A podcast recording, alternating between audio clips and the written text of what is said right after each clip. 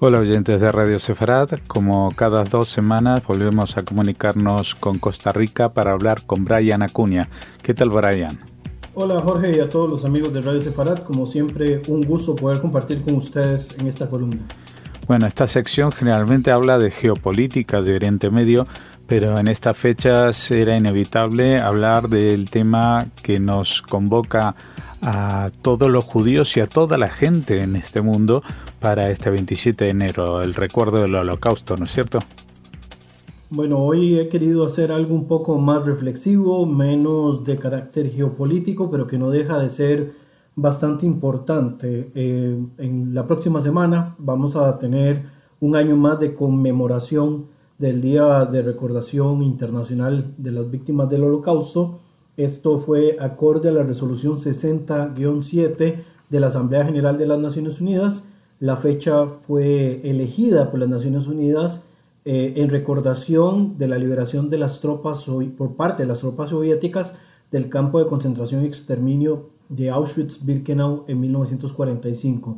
A partir de ese momento, la Asamblea General eh, proclama oficialmente la fecha como el Día Internacional de Conmemoración en memoria de las víctimas del holocausto y no podíamos dejar pues pasar la fecha, si bien pues amerita un análisis distinto a lo que hemos venido pues eh, desarrollando a lo largo de la columna, de vez en cuando pues siempre tocamos la materia relacionada con el antisemitismo y todo lo relacionado con el odio irracional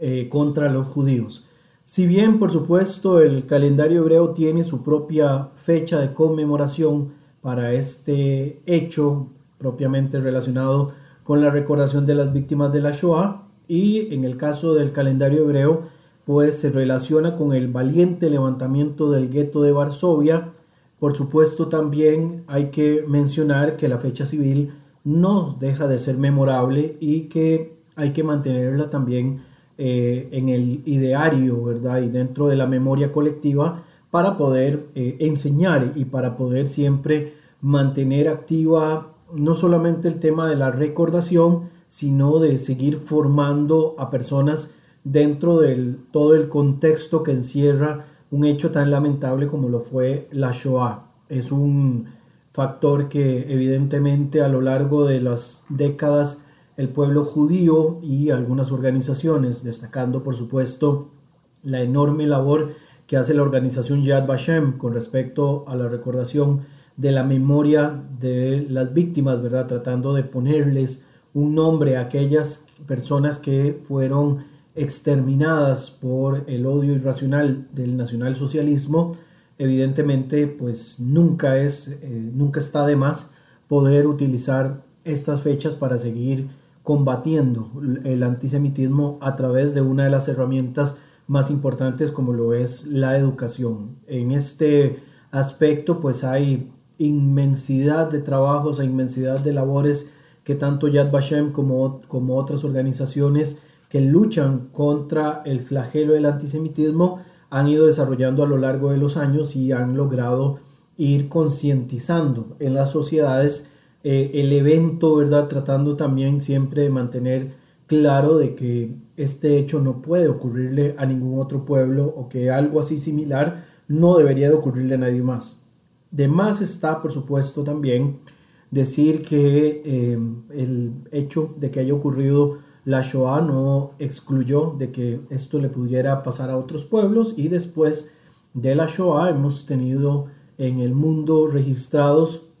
algunos casos de eh, genocidios que han sido también bastante condenados, algunos han sido llevados incluso a cortes internacionales y otros pues se han quedado en la impunidad hasta el día de hoy. En el caso de esta conmemoración que recuerda la liberación soviética del campo de Auschwitz-Birkenau, estos dos campos que tenían la doble función, la función de campo de concentración y de campo de exterminio, pues es interesante porque Auschwitz-Birkenau por sí mismo fue la viva representación de la industria del horror, donde las víctimas eran marcadas como ganado y llevadas técnicamente a una sentencia de muerte. No fue ni por lejos el único lugar de todos los campos de concentración y exterminio donde los judíos vivieron los espantos de la Shoah, pero sí se ha transformado en un símbolo, en un emblema de lo que esa apocalíptica etapa del mundo moderno ha podido vivir. Por eso también el hecho de que siempre se haga eh, actividades en Auschwitz, ¿verdad? Se recuerde, se hagan la marcha por la vida, por ejemplo, se hagan una serie de eventos relacionados con este campo de concentración y campo de exterminio, sigue siendo bastante emblemático en una zona ¿verdad? ubicada a lo interno de Polonia que en aquel momento estaba ocupada por el nacionalsocialismo que se ejecutaron eh, tantos actos atroces y donde se lleva al fin eh, una campaña que fue eh, industrializada, que estuvo bien este, desarrollada, que tuvo su propio esquema de, de trabajos. Era toda una industria basada en el horror y en el terror de la destrucción de vidas humanas. Después de 77 años, los peligros para la población judía continúan evolucionando y buscando nuevas formas de enquistarse en nuestras sociedades, siendo en ocasiones hasta políticamente correcto la forma en la cual se discrimina y se toman los casos de antisemitismo o que paulatinamente sean más tolerantes ante los actos de antisemitismo dependiendo de circunstancias políticas. De ahí también que la IHRA, ¿verdad? que es la organización también de remembranza del holocausto, han intentado pues luchar contra toda forma de antisemitismo, incluyendo una declaración donde se incluye dentro de las formas de antisemitismo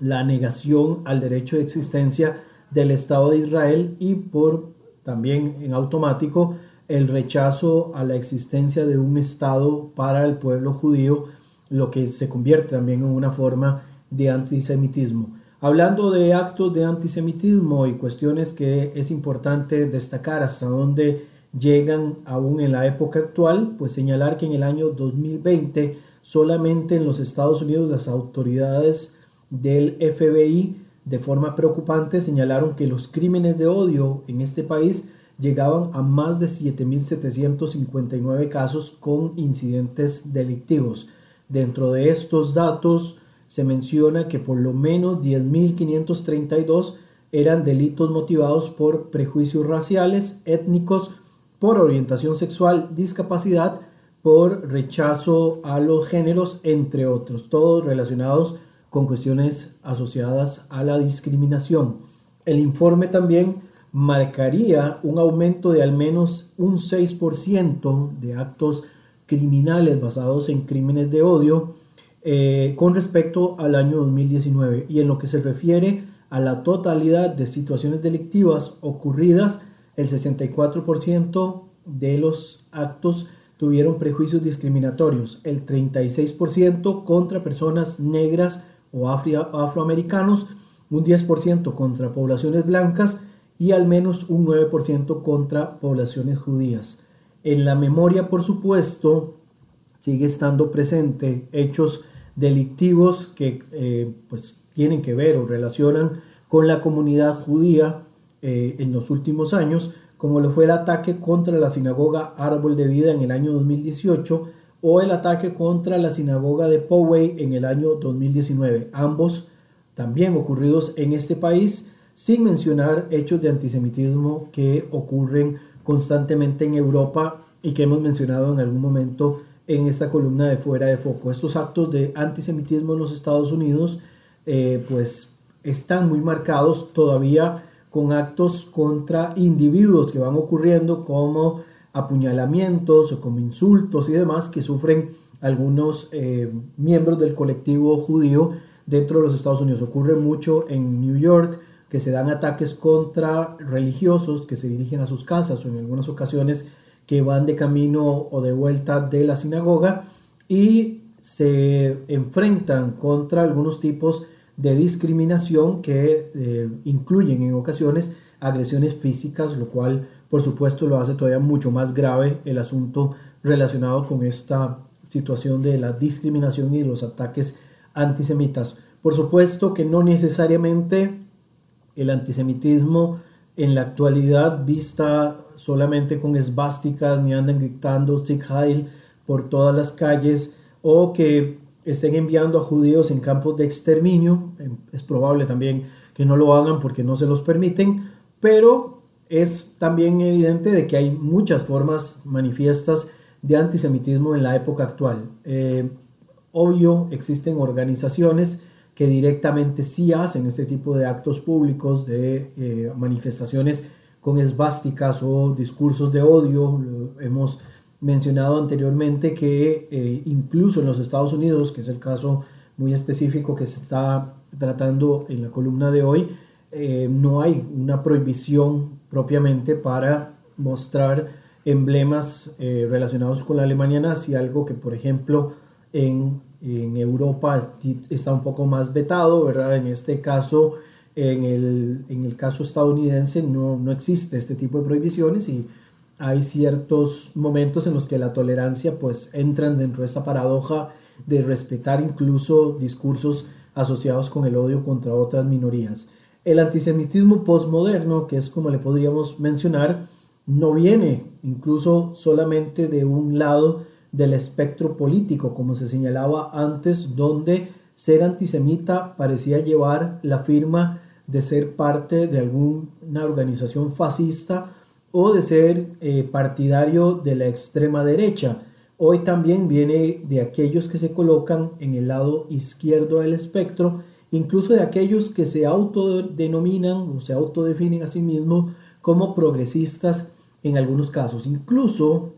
y hablando un poco de este análisis relacionado con la derecha y la izquierda y los nacionalismos, incluso ni siquiera eh, pues es un elemento exclusivo de poblaciones blancas. Hemos visto eh, también ataques antisemitas por parte de miembros eh, de colectivos afroamericanos contra judíos, incluyendo esta peligrosa secta eh, pseudo-islámica, ¿verdad? Que no voy a mencionar para no darle propaganda innecesaria, que ha hecho también un llamado muy antisemita contra las poblaciones judías, ¿verdad? creyéndose ellos mismos los herederos de la verdadera Israel, ¿verdad? O también hemos visto ataques incluso antisemitas por parte de eh, población del colectivo LGBTIQ, ¿verdad? Como en algunas ocasiones se ha hecho al acusar al Estado de Israel de hacer un pinkwashing, ¿verdad? Esto de que supuestamente utilizan el diálogo o el discurso con las poblaciones diversas para eh, supuestamente desde esta perspectiva blanquear algunos de sus actos contra los palestinos. Se utiliza en ocasiones esta, lo que se ha llamado en algunos momentos los homonacionalismos, ¿verdad? Población gay, por ejemplo, que tiene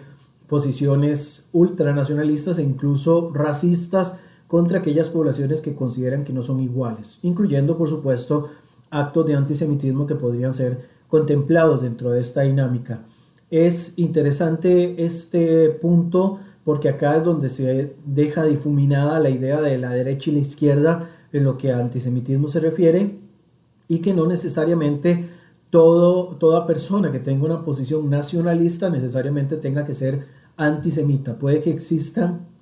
incluso eh, posiciones de ultraderecha que no tengan odio contra los judíos, pero sí tengan rechazo, por ejemplo, contra las migraciones masivas de poblaciones de otros, de otros lugares del mundo, un poco más de xenofobia y menos incluso de una cuestión racista. Eh, en cuanto al progresismo, pues es interesante también que este discurso se ha blanqueado con el tema político relacionando casi todo el odio que una parte de ese progresismo atañe a su rechazo a las políticas del Estado de Israel, que incluso los lleva a eh, pues, incurrir en actos de discriminación contra poblaciones judías. La columnista Dalia Maerov, por ejemplo, quien se designa a sí mismo, a sí misma, perdón, como judía y de izquierda, en un artículo que escribió para el Pitt News, que es el periódico de la Universidad de Pittsburgh, señala cómo el odio de la izquierda contra lo judío es recubierto por una capa de odio contra las políticas del Estado de Israel. Esta nota que fue publicada en el Pit News del 21 de mayo del 2001 del 2021 señalaba lo siguiente, el antisemitismo de izquierda encaja bien en la narrativa activista en línea de retratar a todos los judíos como colonizadores o sionistas. El antisemitismo es un odio complejo hacia el pueblo judío fundado en el odio religioso, el racismo y la xenofobia. De esta manera lo describe en este artículo de una forma muy clara Dalia Maerov en cuanto a que incluso la izquierda utiliza discursos blanqueados para tratar de suavizar este odio contra los judíos y, hacerlo políticamente correcto. Vemos pues eh, lo que desde hace mucho tiempo hemos estado señalando en esta columna y que lo hemos hecho también en otras plataformas. El antisemitismo no es un concepto de los blancos y de los cristianos europeos que buscan acabar con todo aquello que no sea cristiano o con todo aquello que no se refiera a su color de piel y a su estrato social, ¿verdad? O su, su imagen. Tampoco se trata de acabar con la memoria semita de Jesús de Nazaret y blanquearlo, alejándolo del pueblo que se atrevió a rechazarlo, como el antisemitismo clásico lo demostraba en algún momento.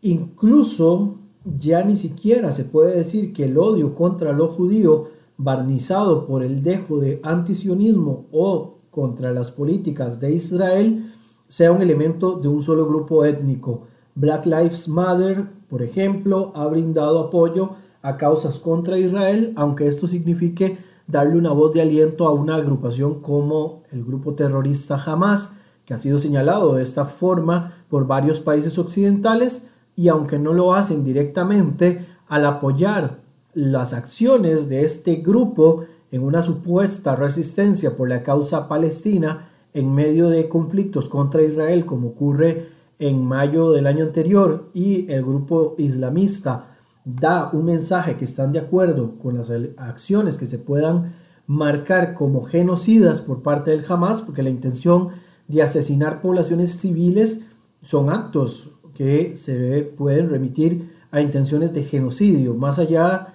del discurso que se ha utilizado durante muchos años de que las intenciones de Israel es cometer un genocidio contra los palestinos, lo cierto del caso es que el Hamas y otras organizaciones islamistas que hablan no solo de la destrucción del Estado desde un punto de vista gubernamental, sino incluso de la expulsión de ciudadanos de todos los territorios y el envío de ataques suicidas, así como el envío de cohetes contra poblaciones civiles, son sin ninguna duda actos que pueden ser marcados de genocidas por parte del Hamas. Y cualquier apoyo que se le dé al Hamas o a organizaciones que tengan este discurso son claros actos también que se marcan dentro del antisemitismo, queriéndolo o no queriendo ser de esta manera. Hay que desmarcarse si realmente la intención es o el interés real es con respecto a las poblaciones palestinas y no necesariamente con un odio irracional contra todo lo que se marque como judío o como en este caso con todo lo que se relaciona con Israel, pensando además de que Israel es una sociedad muy pluralista y donde el sionismo ni siquiera se puede ver de una forma monolítica, a pesar de que la propaganda siempre quiere mostrarlo como un pensamiento monolítico, lo cual en infinidad de ocasiones se ha explicado de que no es de esta forma. Eh, quien no, digamos, logra hacer esta diferenciación e incluso son claros en tratar de apoyar a causas como la del Hamas, eh, definitivamente pues también se están uniendo de alguna forma en un pensamiento antisemita de aquellos que buscan no solo liberar, por decirlo así, los territorios que consideran ocupados, sino incluso asesinar a poblaciones civiles en su totalidad y arrasarlas, ¿verdad? Pensamiento que también han tenido estados incluso haciendo un llamado de que en cualquier momento pues eh, destruirían el estado y lanzarían a los judíos al mar, como en alguna ocasión se intentó durante las guerras árabes israelíes del siglo pasado. También hoy el antisemitismo, por supuesto, tiene sello del Islam radical, principalmente el Islam político, asociados con una visión no sólo de odio contra el Estado de Israel, sino incluso alegando bajo los mismos conceptos de los protocolos de los sabios de Sion las conspiraciones muy propias que vienen de una herencia europea de donde se hizo popular esta asociación. Mucho del odio que hay entre poblaciones musulmanas en la época actual provienen de una herencia de la época colonial y de las referencias que han traído de países europeos donde han recibido, por decirlo así, este tipo de adoctrinamiento y donde han visto como posibles las posibilidades, las causas, ¿verdad?, por las cuales eh, tengan que enfrentarse contra los judíos que quieren hacerse con el control del mundo. Un ejemplo de este tipo de actos relacionados entre el Islam radical y el antisemitismo fue el pasado 15 de enero. Un sujeto ingresó a una sinagoga en Texas, toma varios rehenes y exige la liberación de la terrorista Afia Siddiqui, que es conocida también como Lady Al Qaeda, quien es una mujer pakistaní que está acusada de formar parte de esta organización terrorista y quien está recluida en una prisión del Centro Médico Federal en Fort Worth, Texas. Es importante señalar esto porque de ser un acto político no entendemos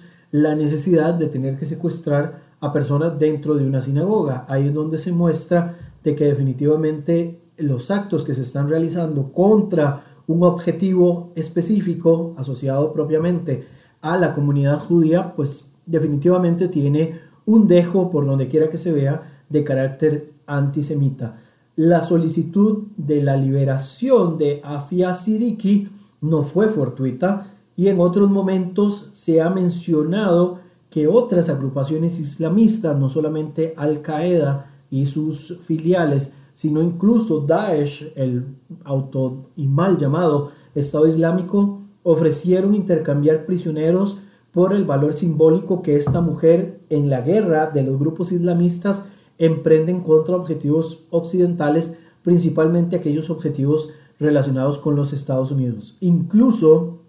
se habla de que el CAIR, que es el Consejo de Relaciones Estadounidenses Islámicas, ha planteado y ha desarrollado charlas donde se aboga por la liberación de esta mujer acusada de, de terrorismo y donde han tenido incluso el apoyo de Linda Sarsour, quien es una activista política estadounidense de origen palestino, que trabajó como directora ejecutiva de la Asociación Árabe Estadounidense en Nueva York y que ha sido muy sonada, digamos, entre las esferas de todos estos grupos del Partido Demócrata que buscan de todas las formas existentes la demonización de Israel. Hemos visto que el CAIR también se une a este tipo de eh, iniciativas y es condenable no el hecho que el CAIR pida la liberación de una persona acusada de terrorismo, como es en este caso la denominada ley de Al Qaeda, sino el hecho de que el quien exige este tipo de actos sea también alguien que se toma por las armas una sinagoga, ¿verdad? Tratando de exigir, a través del antisemitismo, tratan de exigir que se dé la liberación de una eh, terrorista, ¿verdad? Y que esto definitivamente se convierta en un patrón que vayan a seguir otros intentando exactamente lo mismo en actos directamente enfocados contra la comunidad judía. Hay un elemento que tenemos claro y es que a los antisemitas no les importa si los judíos que están atacando son religiosos o laicos. Y esto es una demostración desde la propia época de la Alemania nazi que a ellos no les importa si la persona es religiosa, si no es religiosa, si practica o no practica, el hecho de que sea judío ya lo convierte en un objetivo. Tampoco les importa mucho si son judíos según la ortodoxia del halajá o si pertenecen a corrientes como el reformismo o como los conservadores. Este ataque contra la sinagoga eh, tejana pues nos lo demuestra ya que esto era una sinagoga reformista, ahí se les nota que ni siquiera les importa en lo más mínimo la línea que siga el, grupo, lo que les interesa es lo simbólico del hecho de que son judíos. Por otra parte, tampoco les importa si son creyentes o no, lo único que realmente les interesa es que sean judíos y esto es lo que debe de quedar recalcado acá y por lo cual hay que seguir formando y tirando abajo todos estos eh, estereotipos y odios que contra los judíos se han emprendido a lo largo de décadas. En la época actual se suma también el hecho de que si una comunidad tiene vínculo o no con Israel tampoco es determinante, porque lo hemos visto que incluso se han dado ataques contra judíos eh, de corrientes que ni siquiera reconocen al Estado de Israel. Así ocurrió en años anteriores con ataques contra miembros de grupos hasídicos como Satmar o como Naturey Karta, donde ni siquiera les preguntaron si estaban a favor o no de Israel. El hecho de que vistieran como ortodoxos los convirtió en un blanco fácil para poder eh, ser atacados ¿verdad? por el simple hecho de ser judíos y no interesaba la afiliación política, sencillamente querían enviar un mensaje y esto los ha llevado incluso a verse atacados eh, figuras importantes o también eh, ciudadanos de a pie, ¿verdad? Que pertenecen a estas organizaciones sencillamente porque el odio está enfocado contra la imagen de aquel que es judío y no necesariamente contra sus principios y sus creencias. Cuando me preguntan, y esto es obviamente parte de la reflexión del We Remember, cuando a mí me preguntan por qué se sigue hablando de antisemitismo, por qué se sigue enseñando acerca de la Shoah, del holocausto, por qué se sigue escarbando, entre comillas, en los hechos de la Segunda Guerra Mundial contra los judíos, si no fueron los judíos eh, los únicos que murieron, ni fueron los judíos los únicos contra los que existieron ataques, eh, en una época que además ya casi ha pasado un siglo, pues para mí la respuesta es clara y concisa. En primer lugar, los judíos no fueron el único objetivo, pero sí fueron un objetivo específico durante la época de la Segunda Guerra Mundial y la intención del exterminio estaba clara. Por lo tanto, sí existía, digamos, un plan antisemita para la destrucción de los judíos. Y la otra parte es que las atrocidades no tienen fecha de caducidad y mientras sigan apareciendo nuevas variables al flagelo del odio contra los judíos, la respuesta debe seguir siendo fuerte acompañado de programas de educación. El hecho de que las propias Naciones Unidas le otorgaran una fecha debe hacernos a nosotros reflexionar, porque también existe una variable del nuevo odio antijudío marcado por un dejo de antisionismo y es la denominada cleptohistoria, que se ha hecho cada vez más insistente desde el marco incluso de una organización de las Naciones Unidas como la UNESCO, que a través de un lobby político importante ha intentado desvincular a los judíos de sus lugares sagrados dentro de la tierra de Israel. Negar ese vínculo es sí o sí una forma de antisemitismo y de cierta forma también podríamos incluirlo en un tipo de cristianofobia, porque al desentender esa relación entre los judíos y la tierra de Hebrón el monte del templo, llamado en árabe Haram al-Sharif, los territorios de Judea y Samaria, la tierra de Jericó, etc., de alguna forma también se está negando el vínculo que los cristianos a través de Jesús tienen con la zona, porque incluso en la cleptohistoria se habla de que Jesús fue palestino, una narrativa posmoderna que busca destruir la memoria colectiva en nombre de un discurso de odio. Las resoluciones aprobadas por la UNESCO son construcciones posmodernas buscando destruir la historia documentada y sobre sus ruinas crear una nueva realidad artificial y manipulada. Es una forma de antisemitismo al rechazar el contacto judío con lugares por una agenda política manchada por la religiosidad de quienes niegan los derechos de los judíos, no solo al territorio, sino a su propia existencia. Por eso es que el uso o la, la validez de fechas como estas para seguir enseñando es trascendental la evolución de la enseñanza va no solamente en recordar lo que le ocurrió a los judíos durante la Shoah, sino lo que pasa contra los judíos hoy, en pleno 2022, basado por supuesto en premisas confusas, pero que siguen apestando exactamente a lo mismo, al odio irracional contra un solo pueblo, basado en la irracionalidad una vez más y en la búsqueda de un chivo expiatorio a todos los males que nos aquejan, incluyendo como ha ocurrido en los últimos meses con respecto a la COVID-19, donde algunos incluso han marcado de que este es un plan de judíos para eh, generar un caos alrededor del mundo, muy basado en los mismos panfletos, muy basados en el mismo discurso, un discurso reciclado una y otra y otra vez que sigue apestando exactamente a lo mismo. Y por lo tanto, tanto en el We Remember como en el Día de Recordación de la Shoah, como en el Kristallnacht, y en cualquier otra fecha donde se pueda enseñar y mostrar realmente la situación tal cual es históricamente hablando y de forma educativa para evitar que esto se siga repitiendo, seguirán apareciendo voces como la mía y como la de otros académicos y otras personas dentro del mundo de la enseñanza sobre Israel el mundo judío que seguiremos insistiendo en lo mismo. Jorge. Pues muchas gracias por habernos atendido, Brian, y hasta la próxima. Deseando como siempre que todos se encuentren muy bien, seguimos en contacto en esta columna fuera de foco. Saludos desde Costa Rica.